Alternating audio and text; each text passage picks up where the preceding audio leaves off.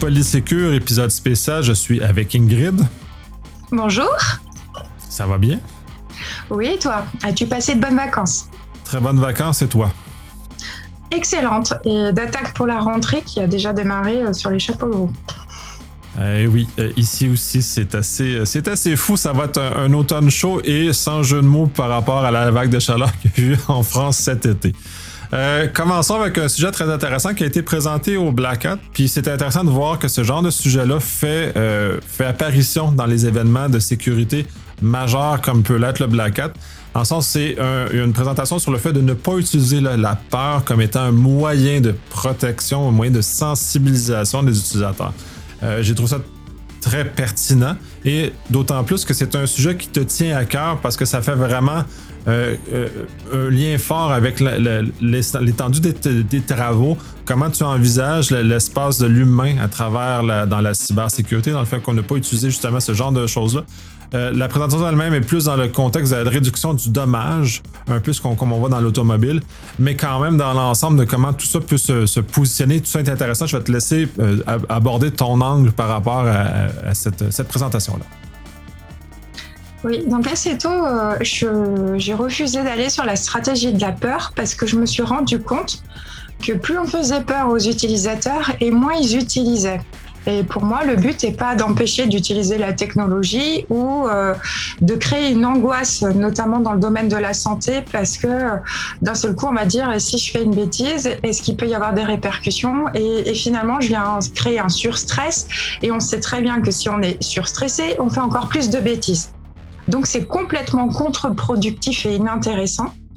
Mais pour moi, ceux qui utilisent la stratégie de la peur sont des personnes qui sont plus focus dans leur sujet d'intérêt sur les questions techniques.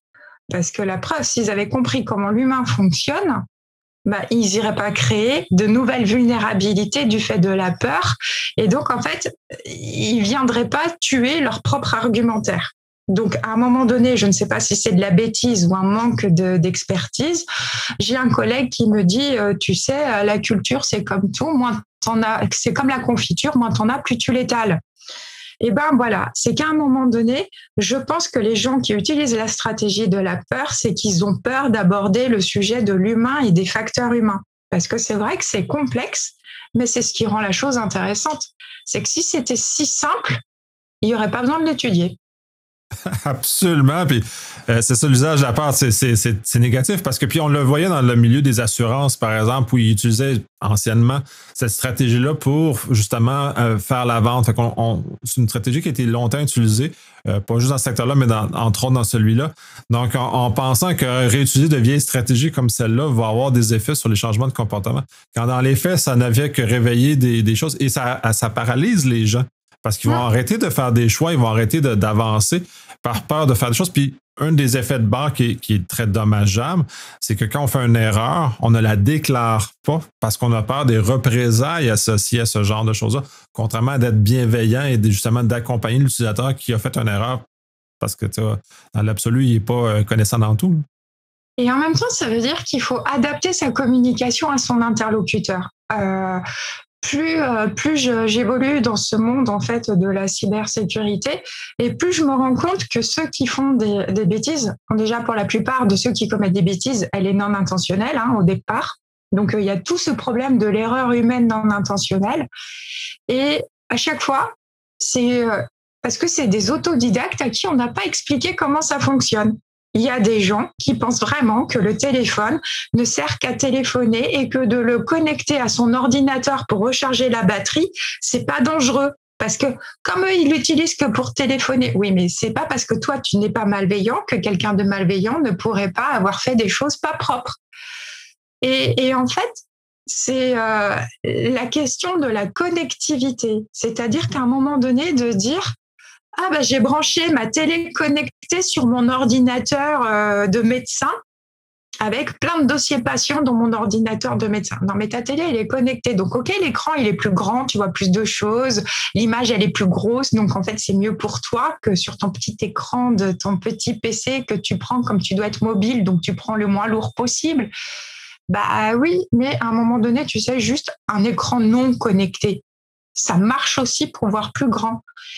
Et en fait, cette question de mais tu tout le temps connecté. En fait, à partir du moment où il y a Internet, tu n'as pas besoin, toi, de vouloir dire je vais sur Internet pour qu'il n'y ait pas quelqu'un d'Internet qui vienne te voir. En fait, voilà, c'est une méconnaissance globale parce que cette chose numérique, puisqu'il y en a qui s'amusent à faire peur en disant c'est que pour des ingénieurs, mais euh, bac plus 15 qui peuvent comprendre. Non, il n'y a pas besoin d'être bac plus 15. Si tu fais en sorte qu'il n'y ait que les bac plus 15 qui te comprennent, c'est que tu maîtrises pas suffisamment bien pour expliquer simplement des, des concepts complexes ou pas forcément complexes.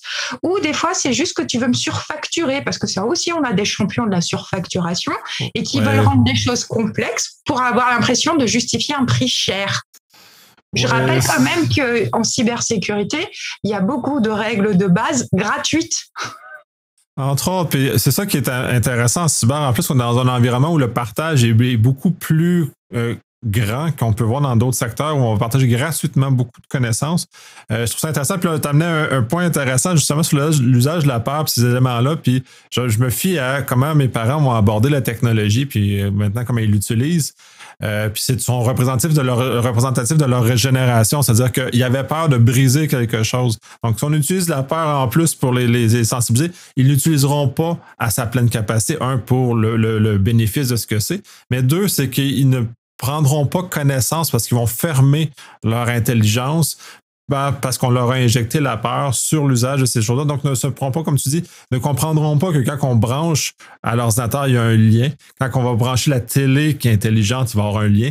Donc, toute la ramification de ce qu'ils vont utiliser va se représenter. Ils vont juste avoir peur de briser quelque chose et de pas, pas que ça fonctionne pas bien. Donc, il ne faut pas les amener dans la peur, il faut l'amener dans, l'appréciation, dans le contrôle, dans la connaissance de la technologie, pas peut-être pas dans le, technique, là, euh, comme tu dis, bac, bac plus 15, mais au moins qu'ils sachent comment ça fonctionne, comme un, comme un automobile. L'automobile, c'est la, pire chose, c'est de ne pas savoir comment ça fonctionne. Il faut, faut, savoir comment les, les, freins fonctionnent, parce que sinon on a un problème. On ne peut pas dire fais attention aux freins, c'est dangereux. Puis, non, il faut amener les gens à, à, appréhender correctement les, les, les outils qu'ils utilisent, parce que c'est un outil. Là. Bah oui, mais puis c'est vrai que si on utilise mal le frein et qu'on appuie d'un coup parce qu'on a un peu peur et qu'on y va franco, c'est vrai que tu termines dans le pare-brise. Hein, donc il vaut mieux être prudent.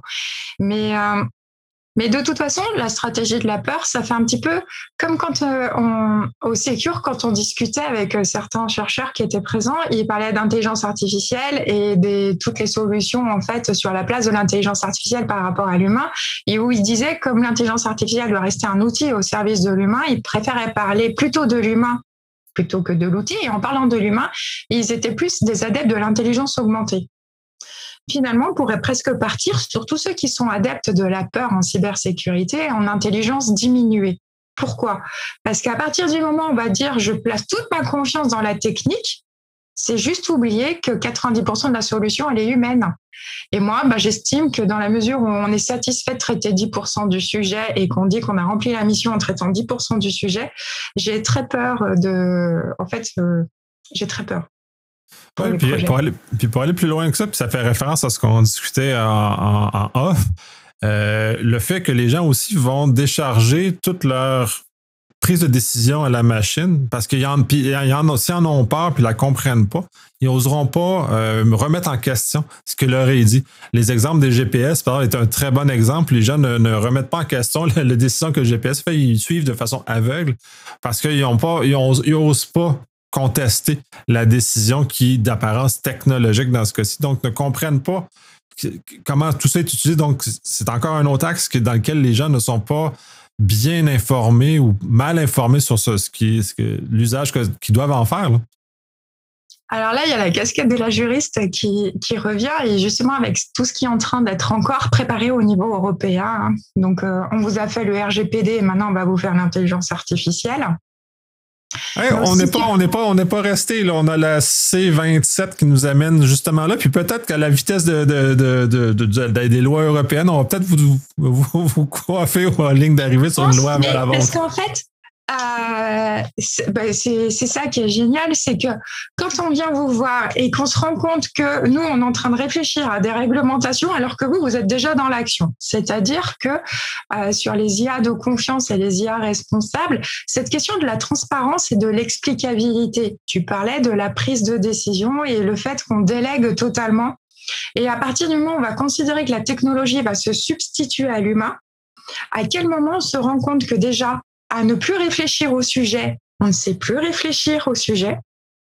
Et en fait, c'est la problématique des pertes de capacité cognitive. Tu parlais du GPS, mais n'empêche qu'aujourd'hui, qui sait lire une carte et utiliser une boussole et puis en fait s'orienter naturellement s'il n'y a plus le GPS. Bon, moi, j'ai trouvé une alternative. Tu me donnes une carte de crédit qui débite pas mon compte en période de solde dans un centre commercial. J'ai un sens de l'orientation inné. Je ne sais pas d'où il sort, mais il fonctionne très bien. Maintenant, je pense pas que ce soit le, ce qui a été pensé par monsieur GPS. Mais en tout cas, inné de capacités cognitives reptiliennes là, qui reviennent parce que je sais pas pourquoi. Et en fait, c'est ce sur quoi je travaille avec des chercheurs. C'est comment tu réveilles ces capacités cognitives réflexes et reptiliennes et comment elles deviennent toutes celles que notre société de confort a éteintes et qui, bah, on n'en a plus besoin. Mais si on en a besoin, parce que, en fait, dans nos perceptions sensorielles, ça fait partie de notre environnement, notre corps nous aide à capter des informations qui viennent pour notre décision. Et euh, finalement, on se rend compte que l'humain, si je dois paramétrer tout ce qui permet une décision humaine, donc quand on dit l'intelligence artificielle, elle est plus fiable que l'humain, non, mais attends, je t'explique déjà, c'est toi qui l'as paramétré. Donc, quelle est l'intelligence artificielle qui vient fiabiliser ta décision d'humain dans tes choix de paramétrage Donc là aussi, vous voyez encore qu'on est face à quelqu'un en intelligence diminuée. C'est une vraie problématique dans notre environnement. Ces personnes qui n'ont pas perçu tous les enjeux de la situation. Donc, on vous faire un dictionnaire des gros mots en langage soutenu les personnes qui n'ont pas saisi tous les enjeux de la situation, ça veut dire abrutis. Donc oui, on en a dans notre environnement. Apprendre à gérer les cons, ça aussi, c'est un gros truc générateur de stress. Mais faire le tri dans notre environnement.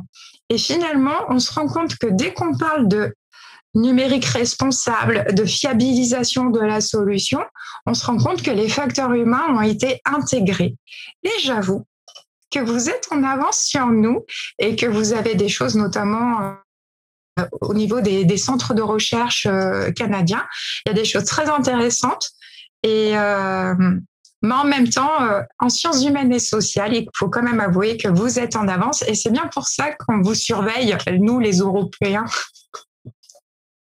ah, il faut bien c'est un degré de partage sur ce genre de choses-là. D'ailleurs, on va, on va avoir l'occasion de partager en novembre euh, à l'occasion de la, la Cyber Week. Donc euh, oui, euh, c'est des éléments très importants, mais oui, les, les pour revenir au sujet lui-même, la, présence d'intelligence artificielle ou l'intelligence qui, rend les gens plus cons finalement, elle nous amène ailleurs. Puis, on parlait du GPS, c'est une chose. Il y a eu des cas dramatiques où des gens qui, qui sont décédés parce qu'ils sont restés sur une voie ferrée ou un peu importe, ils sont tombés dans un ravin. C'est des cas limites.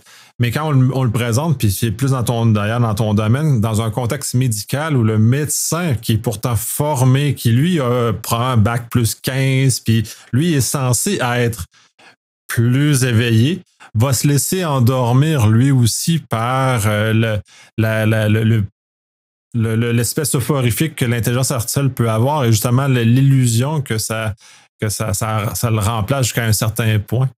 Bah, on a un autre souci aussi, c'est euh, l'imagerie médicale. Et en imagerie médicale, on utilise beaucoup l'intelligence artificielle. Le souci, c'est euh, quand je parlais tout à l'heure de la perte de capacité cognitive, c'est euh, comment j'exerce mon œil à observer ce qu'il doit observer si je ne vois plus d'image parce que finalement, ça a été délégué à l'intelligence artificielle. Et aujourd'hui se posent de vraies questions avec de vrais c'est vraiment un vrai sujet parce que notamment pour la cancérologie, euh, c'est vrai qu'il y a des résultats et la fiabilité des algorithmes et des intelligences artificielles dans l'aide à la décision, mais je dis bien aide à la décision parce qu'une pathologie n'est pas qu'une histoire d'imagerie, il y a aussi tout un ensemble. Et euh, il suffit que dans les paramétrages de l'algorithme, euh, je sais qu'ils sont puissants. Mais à un moment donné, le médecin qui connaît son patient et qui va travailler et qui va voir une image, il va, il va y avoir une sorte d'intuition du fait de l'expertise métier du médecin et de sa connaissance du patient. Et, et ou parce qu'il va prendre en compte d'autres paramètres. N'oubliez pas qu'en imagerie médicale, les seuls paramètres, c'est du traitement de l'image. Tout le reste n'apparaît pas. D'où le fait que ça doit vraiment rester de l'aide à la décision et que l'œil humain doit continuer à être exercé et entraîné pour pouvoir lui aussi avoir un esprit critique par rapport aux résultats de l'intelligence artificielle. Parce que quand il va falloir expliquer à un patient qu'on s'est trompé dans le diagnostic qui a été fait, bah, si c'est un patient sain à qui il y a va dire il y a un cancer et qu'on fait subir une chimio à quelqu'un qui n'est pas malade, faut pas oublier que le traitement du cancer est toxique aussi pour le corps et que euh, quand on a un cancer, bah, à un moment donné, c'est le bénéfice-risque hein, qu'on regarde. Mais quand on est sain, euh, à un moment donné, il y a des vraies questions sur euh, doit-on garder la deuxième lecture d'un médecin humain en diagnostic du cancer pour des questions de coût? Il y a des vrais sujets aujourd'hui de cette suppression de la deuxième lecture par un médecin et qui est humain mais à un moment donné, à ne plus faire, on ne pourra plus contrôler. Et euh, pour moi, si on veut garder la maîtrise, il faut garder la capacité cognitive. Donc, à un moment donné, ne plus faire pour gagner du temps ou bien parce que la technologie, elle est, elle est bien, elle est d'un bon niveau, elle est bien qualité, elle a des bonnes stats. OK, par contre, comment je continue à entraîner les capacités cognitives pour garder l'expertise humaine? Parce que le jour où la machine elle est en panne parce qu'on a hacké mon hôpital et que je n'ai plus accès à la machine qui est connectée, qu'est-ce que je dis? Bah, Qu'est-ce qu'on dit aujourd'hui? On dit euh, désolé, report des opérations, report des diagnostics, et puis après, bah, derrière, on appelle ça une perte de chance dans le traitement. Donc là aussi, il y a des conséquences humaines. En plus, c'est pas un cas farfelu. Il y a eu un cas en France actuellement qui a un hôpital qui a, subi une attaque et qui a été littéralement paralysé. Fait que c'est même plus des cas fictifs dans lesquels ah non, mais ça arrivera jamais. Ça, arrive pour de vrai. Puis là, ça, commence à avoir des conséquences réelles sur des vies humaines pour le fait de la perte de la, présence de la technologie. Mais en même temps, puis c'est l'autre axe aussi, puis j'aimerais ça t'entendre là-dessus, c'est, tu mentionnes aide à la décision. La, loi stipule qu'on doit être capable d'expliquer le fonctionnement de l'intelligence artificielle, c'est très important. Donc, comme c'est de l'aide à la décision, la deuxième lecture, à mon sens, est intéressante parce que ce que l'intelligence augmentée doit faire, soit d'expliquer pourquoi il est arrivé à la décision dans laquelle est arrivé. Le médecin va être capable de renverser cette décision-là et non de juste donner un diagnostic puis d'en de devoir forcer une deuxième lecture. Fait là, on a à mon sens, aucun gain parce que c'est pas ça l'objectif. L'objectif, c'est que le médecin, soit, le médecin soit capable de produire plus de lectures et non de remplacer le médecin de, faire des lectures. Fait il y a un, élément très important là-dedans. Mais ça veut dire que pour le patient, on va parler d'un consentement éclairé, d'où les informations et l'obligation d'information du médecin. Mais moi, aujourd'hui, maintenant, je parle même de décision éclairée. C'est-à-dire que la décision à l'ère numérique, pour moi, c'est une décision qui doit être éclairée, donc avec de l'explicabilité et de la transparence. Pourquoi? Euh, Et ça, c'est un sujet que je vais aborder euh, prochainement sur une conférence, c'est la fiabilité mathématique n'est pas la fiabilité décisionnelle. Le meilleur algorithme du monde avec des données d'entrée euh, qui sont foireuses, ça veut simplement dire que je vais avoir une décision merdique. Et pourtant, mathématiquement, tout est OK et tout est bon, mais qui me dit que les capteurs ont bien capté tout ce qui devait être capté et qui me dit que la qualité des données, parce que Dieu sait hein, que dans les outils de la décision ou les outils de pilotage, on me dit euh, oui, alors en fait, on est en train de créer un entrepôt de données où on met plein de systèmes d'information et tout. Puis alors, je t'explique. Tu sais, ton système d'information, là, super bien prévu, bien foireux et tout, qui, en fait, dans le quotidien des utilisateurs, est remplacé par un super fichier Excel. Et c'est le super fichier Excel qui est mis à jour. Parce que comme en plus, on a restreint les droits d'accès au logiciel, ce qui fait, parce que, ouais, mais tu te rends compte, ça fait trop de profils utilisateurs, c'est chiant à gérer en administration. Oui, ok, j'entends. C'est chiant à gérer. Sauf qu'à un moment donné, tous les gens qui ont besoin de l'information pour pouvoir remplir leur mission et qui sont obligés de travailler d'une extraction et donc de se créer des fichiers Excel, c'est eux qui ont l'information et c'est eux qui mettent la véritable information et qui font les mises à jour dans leur fichier Excel puisqu'ils n'ont pas accès au logiciel. Alors après, si on a un peu de chance, deux fois dans l'année, ils remontent l'information au service qui a les droits d'accès au, fameux logiciel. Mais eux, ils ont aussi d'autres chats à fouetter que de faire de l'intégration de données dans le système d'information. Donc moi, après, je me retrouve à devoir prendre une décision, mais avec de l'information obsolète. Et là, on me dit que ma décision, mon outil, mon IA, là, ah bah oui, elle m'a sorti des super trucs de prospective et tout. Hein. Oh là là, il y a un très bel algorithme, super bien pensé, mais avec de la donnée non mise à jour. Et à part ça, on va me parler de ma décision qui doit être fiable. Non, juste explique comment ça fonctionne, tout ton truc là. Et tu vas voir que le chef, de temps en temps, il va repasser des coups de fil à la base pour savoir. Et puis moi, j'ai bah, quand on sait comment ça marche, ça fait que sur un plan organisationnel, parce que cette, cette problématique technique, on sait que pour pouvoir dire à un ingénieur, tu me reprends tout, il nous présente une facture qui fait que on va trouver une alternative, parce qu'à un moment donné, il faut la financer. Eh bien, tout travail mérite salaire, d'accord, mais à un moment donné, il faut peut-être revoir les coûts parce que des fois, c'est un peu quand même abusif. Et c'est là où euh, sur un plan organisationnel, et ça, c'est ce que j'aime en cybersécurité, c'est qu'on parle des mesures techniques et on parle des mesures organisationnelles de sécurisation. Qu'est-ce qu'il dit le chef? Bah, Le chef, il va renvoyer un message en disant là je vais devoir prendre une décision importante à telle date. Tous les systèmes doivent avoir été mis à jour. Et donc il y a un message descendant qui euh, qui va jusque tout en bas où d'un seul coup on fait vite la remontée d'informations pour que finalement quand on va générer le calcul et qu'on va dire bon allez maintenant là ça va mouliner bah ça va mouliner avec des données qui seront quand même de meilleure qualité que s'il n'avait pas mis en place sa mesure organisationnelle. Mais s'il n'y avait pas eu la transparence et si on lui avait pas expliqué bah, il n'aurait pas pu prendre une mesure corrective. Et là, moi, pour moi, j'estime que si on l'a pas fait ça, on aurait un peu, on aurait bafoué sa décision. Et puis, en fait, lui-même, Enfin, c'est un sentiment euh, du mec bourré, on en avait parlé. Ce sentiment de on m'a volé ma décision parce que si j'avais su, j'aurais pas pris cette décision. Donc, euh, et là, je renverrai à toute la démonstration sur une IA et comme un mec bourré euh, au Secure. Oui, tout à fait. Oui, c'est pas euh, c'est important puis justement puis de toute façon quand on prend des décisions en gestion, on prend toujours des décisions sur une base d'imperfection, mais on connaît l'imperfection qui, qui s'accompagne. Puis c'est peut-être un des défis avec l'intelligence artificielle. On connaît pas l'imperfection qui est accompagnée de cette euh, de cette dite intelligence là ou en tout cas l'absence d'intelligence parce que tu sais tant qu'à moi c'est juste des algorithmes euh, on est très loin d'une capacité à la Terminator de, de, s'auto-décider puis d'éléments de, survie. Puis d'ailleurs, pour le pour l'élément cocasse, l'ingénieur de Google qui, qui est parti en panique puis qui s'est fait mettre à la porte d'ailleurs, euh, justement parce qu'il pensait que l'intelligence artificielle sur laquelle il travaillait avait, une conscience dans laquelle on est technologiquement on est on est on n'est pas rendu là. Fait que là, ça, ça, l'infecte même la tête des ingénieurs quand ils commencent à penser que ça prend vie ces, ces éléments-là quand ce n'est que des algorithmes mathématiques qui sont très rudimentaires encore.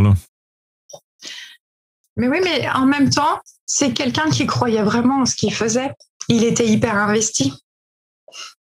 Ah, absolument, mais euh, peut-être un peu trop dans ce cas-ci, puis ça devient, ça devient quasi religieux, cette espèce de, regard-là un peu aveuglé sur, euh, ou la, la, manque de distance au réel qu'on pourrait, on pourrait voir dans, dans ce que l'individu a fait. Puis c'est un, c'est un, tant qu'à moi, un signe d'alarme très important parce que c'est dans le grand public qui n'ont même pas la connaissance qui est associée à l'usage de ces technologies-là pourrait facilement tomber dans ce piège-là, encore plus facilement qu'un ingénieur formé dans ce domaine-là. Donc d'ailleurs, d'où toute l'importance de faire très attention, dont de légiférer aussi, comme, euh, l'Europe a commencé, le Canada a emboîté le pas. Euh, puis je pense que notre modèle est plus simple, on s'entend, on est juste un modèle. Euh, il n'y a, pas tant de, monde à convaincre. Les comités européens sont beaucoup plus massifs et donc beaucoup plus de gens qui, doivent, qui doivent émettre leur opinion. Fait que le processus a, son bénéfice quand même, mais il demeure que c'est très, très important justement pour préserver euh, les vies, préserver le fait que les gens se souviennent que c'est eux qui sont les ultimes décideurs et que la responsabilité leur incombe aussi. Puis d'un point de vue légal, la responsabilité pourrait faire mal dans certaines, certaines circonstances. Ben, c'est clair. Et après, euh, on parlait de la peur, mais il y a d'autres. Euh, donc, il y a vraiment la stratégie de la peur. Euh, je vais faire peur et puis je vais expliquer qu'ils sont trop bêtes pour comprendre et qu'il n'y a que moi qui vais pouvoir les sauver. Donc, là aussi, ils ont leur complexe de super-héros à un moment donné. Enfin, bref, à un moment donné, c'est plus des séances de psy qu'il leur faut que, de, que des missions en cybersécurité. Mais aujourd'hui, quand on voit les outils qui sont mis sur le marché, il y a beaucoup de choses. Moi, je vois passer des fois des, des serious games. C'est intéressant, mais là encore, euh, est-ce que je dois mettre en place un climat avec un peu de tension ou euh, à chaque fois, je suis sur la gestion de crise, mais c'est pareil, la cybersécurité, c'est pas qu'une histoire de hacker, de crise et tout, et de cyberattaque, c'est aussi les fuites d'informations, c'est aussi euh, les, tous les process, euh, parce que euh, dans la sécurité de l'information, c'est aussi, on oublie trop souvent, c'est la sécurité des locaux et tous ces critères liés à l'ingénierie sociale. C'est-à-dire ne pas travailler sur ce qui alimente l'ingénierie sociale et la, la prise d'information d'une personne malveillante. Donc, comment je prends conscience ne serait-ce que l'information que j'ai en ma possession est sensible, parce que c'est vrai, après tout, elle fait partie de mon quotidien, de mon travail habituel, donc elle, elle ne devient plus sensible dans mon travail. Et mais elle est sensible. Donc comment je prends conscience de cette sensibilité? Alors il y a des autant dans le monde de la santé, c'est simple, c'est sensible parce que c'est de la donnée médicale. Mais c'est vicieux parce qu'il y a la donnée de santé, puis il y a la donnée qui vient de la donnée de santé du fait du contexte. Moi, par exemple, euh, bah, il y a des choses euh, sur mon, ma liste de courses. C'est vrai, une liste de courses, c'est pas sensible, la liste de mes achats. Bah, sauf si j'ai un régime alimentaire, on peut déduire du fait de mes achats.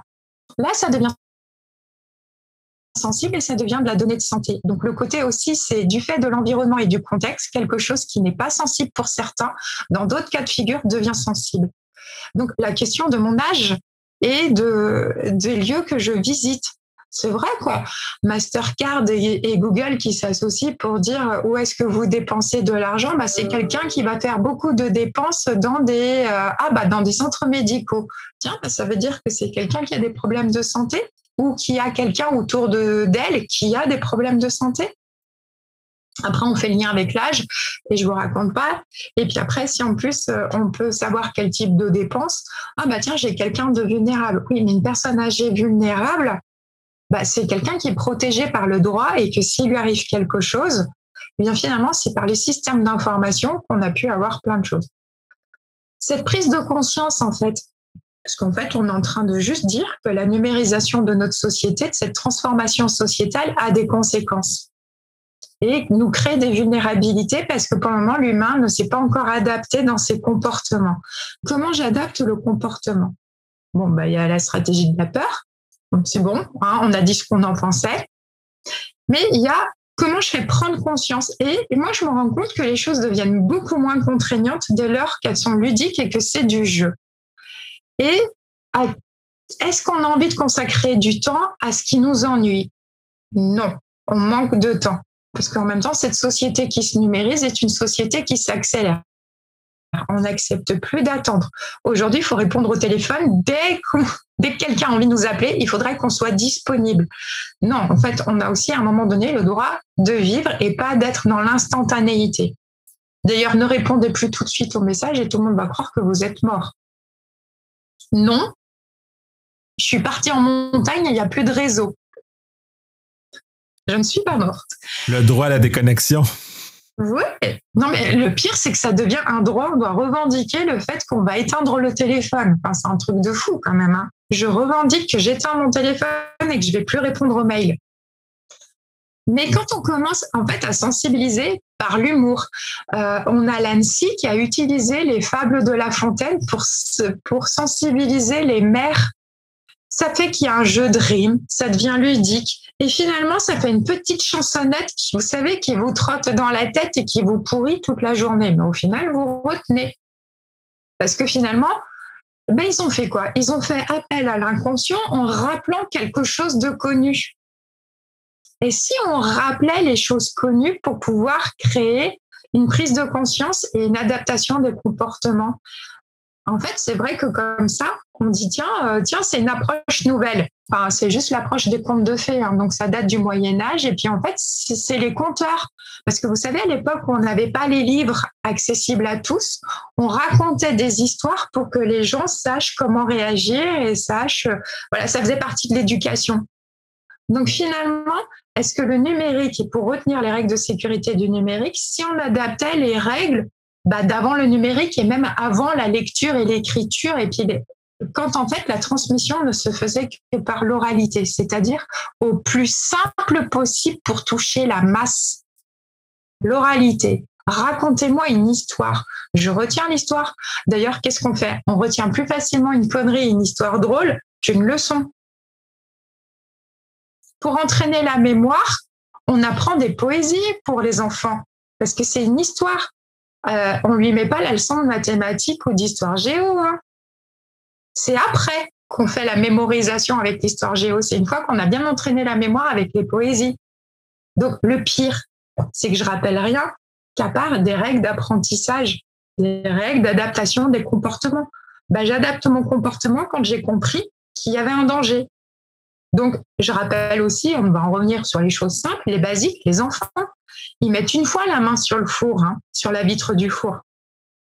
Non, parce qu'en fait, il a fallu plusieurs mains brûlées avant que les parois des fours puissent être adaptées à nos enfants qui touchent tout quand ils grandissent. Bon, ça fait partie de l'apprentissage, mais il n'y a qu'à voir les jouets anciens et les jouets nouveaux. Quand on voit les jouets anciens, aujourd'hui, sont carrément interdits sur le marché. Mais nos parents ont appris que, bah oui, dans le petit fourneau, on met des cendres et on met des, on met aussi du charbon de bois et puis on met quelques braises. Voilà, bah ça c'était avant. Aujourd'hui, on est dans une société qui, qui, qui interdit d'expérimenter, qui interdit plein de choses. Et comme tu le disais justement, comme on fait peur, on interdit l'erreur. Mais en, interdisant de dire qu'on a fait une erreur, on s'enlève tous les principes de sûreté Or, en cybersécurité, il faudrait allier la sécurité et la sûreté. La sûreté, c'est l'amélioration continue. Pour de l'amélioration continue, il faut libérer la parole sur les erreurs. Il va de soi que c'est les erreurs des utilisateurs, hein, bien sûr, hein, parce que le concepteur, au prix où nous l'a facturé, il doit assumer. Hein. Euh, ouais, ils font beaucoup d'erreurs, eux autres aussi, mais ils ont des difficultés à les assumer, les dites, les dites erreurs. Mais de toute façon, il faut prendre aussi, ça les gens oublient, on, apprend en faisant des erreurs. Le méthode d'apprentissage humaine, c'est par ne pas répéter des erreurs. Donc, il faut, permettre aux gens de faire des erreurs. Et c'est là aussi, justement, la, présentation qui a été faite au Black Hat, revient sur diminuer les dommages associés. Tu parlais du laver du four. C'est sûr, il faut que l'enfant apprenne à c'est chaud, mais il ne faut pas apprendre c'est chaud, je vais me brûler, puis je vais aller à l'hôpital. Je t'apprends c'est chaud, je vais juste enlever ma main. Donc, euh, oui, il faut, faire un, mitoyen que les systèmes soient. Euh, permettent à l'utilisateur d'apprendre de ses erreurs euh, et, d'aller plus loin. Puis les, d'ailleurs, tu disais les, les, les fables, les, les, histoires étaient utilisées justement pour injecter à, l'enfance ces notions-là avec des histoires qui étaient parfois faisaient pas cependant. Euh, si on les prend avec nos yeux de maintenant c'est pas pas du Disney là. C'était pas pas beau avec des couleurs vives. C'était beaucoup plus obscur mais dans une perspective où c'était normal aussi à ces époques-là d'être un peu plus brutal dans la représentation des choses peut-être parce qu'on est peut-être rendu trop sensible maintenant et trop fragile. C'est peut-être une, question à se poser. Donc euh, de, le voir comme ça. Donc les enfants étaient déjà fait qu'ils ne posait pas des gestes dangereux parce qu'il était à travers les histoires.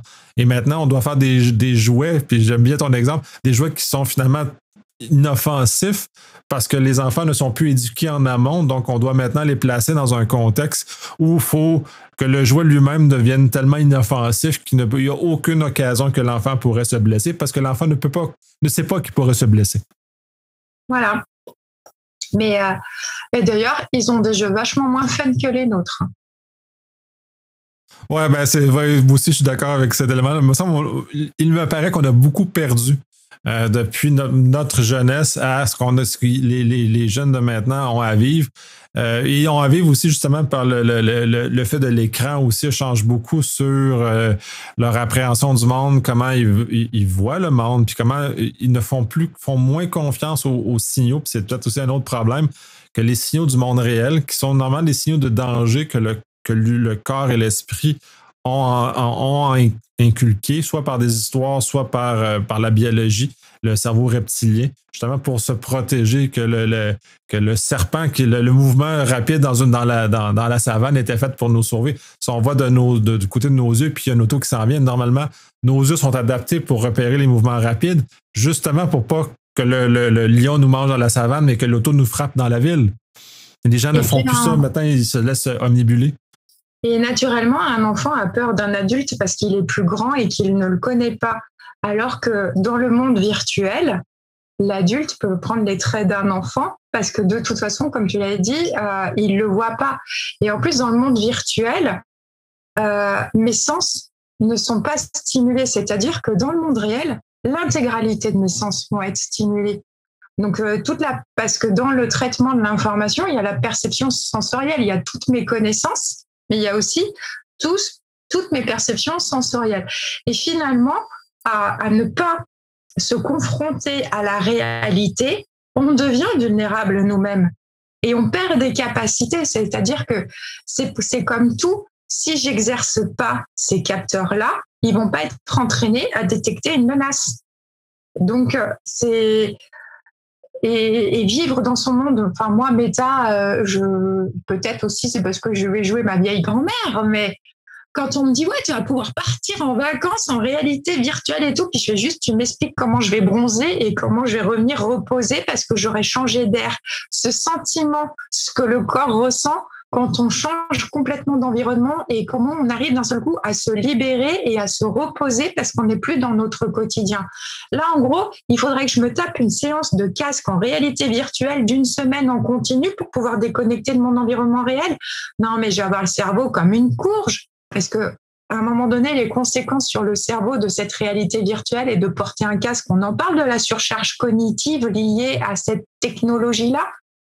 C'est-à-dire qu'à un moment donné, euh, c'est c'est bien, mais à dose homéopathique, hein, c'est pas bien. Euh, voilà, hein. parce qu'on utilise cette technologie à des fins thérapeutiques pour les personnes euh, qui ont des, des troubles cognitifs. On les utilise pour la rééducation. C'est 20 minutes on en parle de nos ados avec leur jeu en réalité virtuelle, en version lobotomisée, après une session de jeu de 40 minutes dans le canapé en état végétatif, et puis non, ils vont pas les mettre à table, ils sont en train de d'émerger. Moi, ça va, quoi. À un moment donné, euh, on n'est pas obligé de créer des générations de décérébrés parce qu'à un moment donné, on veut un peu de fun avec un peu de la technologie. Moi, le fun d'aller prendre du vélo et d'aller me casser la figure, et puis euh, parce que le vélo, j'ai fait, une, j'ai fait un soleil par-dessus le guidon et que j'ai atterri derrière la murette parce que je suis descendu un peu trop vite sans frein dans la descente, c'est des joies d'enfant. On a fait peur à nos parents, ça c'est sûr, mais on n'est pas mort. On a eu des coups de genoux, c'est tout. Effectivement, puis j'aime, beaucoup l'axe de, la vraie vie là, qui, est très important. Puis en ce sens, il y a un élément puis qui, que les gens ne se rendent pas compte, c'est justement se, faire dépayser ou partir en, changer d'air. Euh, puis les gens oublient que pour des raisons qui, je pense, qui ne sont pas connues, parce que j'ai pas vu d'études qui en parlent, les gens ont des racines. Puis c'est réel dans le sens où ils sont chez eux, et ils se sentent à la maison. Puis on le voit euh, dans les cas des gens qui sont euh, déportés par des conflits, comme on voit en Ukraine à l'heure actuelle, ces gens-là, même s'ils se refont une vie ailleurs, ont toujours en l'intérieur d'eux la racine de l'endroit où ils étaient. Donc, on a comme un attachement physique à l'endroit où on est, qu'on a grandi, ou bref, j'ai pas, j'ai pas l'élément psychologique associé, mais il y a un attachement qui se fait. Et de se faire, de se détacher de ça est important pour nettoyer l'esprit pour les vacances. C'est ça que ça sert. C'est pour ça que les gens ont besoin de voyager. C'est juste comme enlever, le, enlever le quotidien, puis justement se déraciner. Et c'est ça, et c'est ça, et c'est sain. Et on oublie qu'on est juste un être de, chair et d'os et que tout ça euh, ne peut pas vivre que dans, que, dans, du virtuel. En fait, la cybersécurité, c'est comme les règles de sécurité. Tu parles du territoire et de, du chez-soi. Euh, par rapport à l'humain, on va parler de l'ego et de l'atteinte à l'ego. Je deviens vulnérable dès lors que je me sens. Euh, voilà. Mais en même temps, quand d'un seul coup, en fait, quand on dit que notre smartphone, c'est le prolongement de notre, de notre intimité, parce que du fait de tout ce qui tient comme information, la perte d'un smartphone pour les gens, quand on voit les messages sur les réseaux sociaux qui disent rendez-moi mon smartphone, il y a toutes les notre, parce que nous, il n'y a pas longtemps en France, en fait, des parents qui ont lancé un appel en disant notre petite fille de deux ans qui est décédée d'un cancer, toutes ses dernières photos de vie sont dans le smartphone de sa maman qui a été volée à l'hôpital. À un moment donné, ceux qui ont volé, euh, bon, bah là, il n'y a pas d'histoire de cyber, mais c'en est que maintenant, dans le numérique, on met notre vie. Et en fait, Là encore, c'est un usage sans conscience parce que dans les règles de sécurité, quand on parle des sauvegardes régulières qu'il faut faire, parce que, bah parce que ton téléphone, même un jour, il peut bugger et tu vas tout perdre parce qu'il y a eu un problème dans une mise à jour ou un truc. Voilà, l'aléa, on, le sait, ça peut se produire. Mais ça montre bien que c'est des gens qui n'ont pas compris comment ça fonctionnait. Et, au final, euh, là aussi, les souvenirs, c'est-à-dire pour eux, quand ils te disent c'est une deuxième mort de mon enfant, parce qu'on m'a volé mes souvenirs. Finalement, c'est aussi ravageur qu'un incendie dans ta maison. donc finalement, notre téléphone devient du territoire, ça devient de l'ego, ça devient, ça devient un élément de nous-mêmes.